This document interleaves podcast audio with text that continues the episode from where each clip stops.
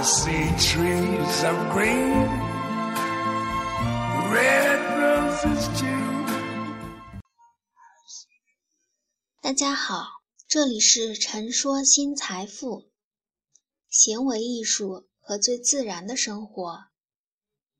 二十世纪六十年代，那个时候中国刚刚度过一场饥饿的噩梦，还没有来得及投入到另外一场丧失理性的疯狂中，也就是文化大革命。从那之后，文化的命也就被革掉了。二十世纪六十年代开始，日本有一位小野洋子女士，先后在全球五个大城市展示她的行为艺术，叫切片。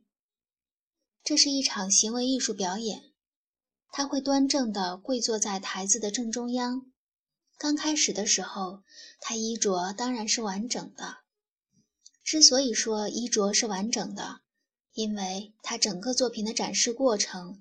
是由他的观众们和他互动开展完成。接受小野洋子邀请上台的观众，可以使用剪刀来剪下他的衣服，一片一片的剪，陆陆续续不间断的剪。正是小野洋子女士开始这个切片表演之后，大概三年左右的时间，她在英国伦敦的某次表演，台下坐着一个歌手，一个音乐家。叫约翰列侬。很快，他们狂热的在一起了。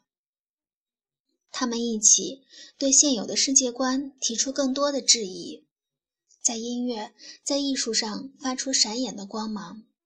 他们两个人也显得格外闪眼。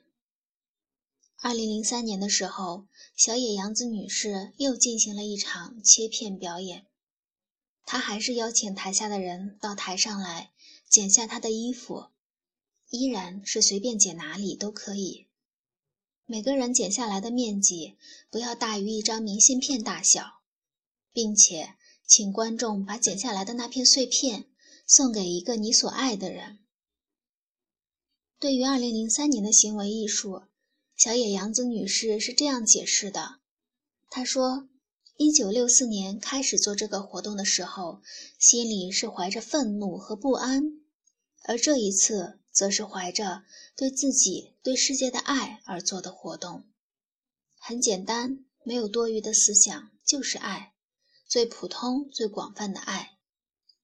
这个女士依然美丽，脸上堆满的皱纹也显得安详、安静，充满文化，不像她三十多年前的表演，本想显得有文化，却总是惴惴不安的样子。小野洋子女士的故事，让我对时间和生命的进化有了新的一层敬畏。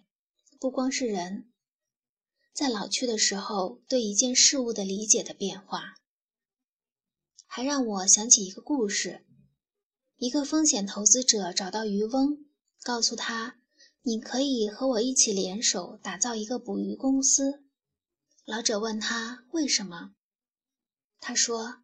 因为你会捕鱼，我有钱，这样我们联手苦干五年，公司就可以上市，挣到了更多的钱。你可以提前退休，就可以随心所欲躺在沙滩上，悠闲的钓鱼，快乐的晒着日光浴。这个正在沙滩上晒着日光浴的老者问这个野心勃勃的投资家：“难道我现在不是正在做着这些吗？”小野洋子女士，她是做同样的事情，但对行为、对生活有了然不同的解释。渔翁和风险投资家两个人对生活有着截然不同的理解，可是殊途同归，都是冲着同一个目的地而去。有有朝一日可以过着在沙滩上自由的钓鱼、晒着太阳的生活。这两个似乎没有关联的故事，让我更加相信，生活的结局无非是你最终不得不按照自然的规律，把生活朝着纯天然的方向去推动。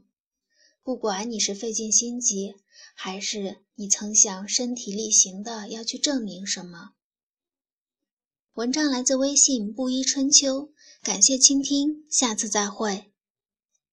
Colors of the rainbow, so pretty in the sky, are also on the faces of people going by.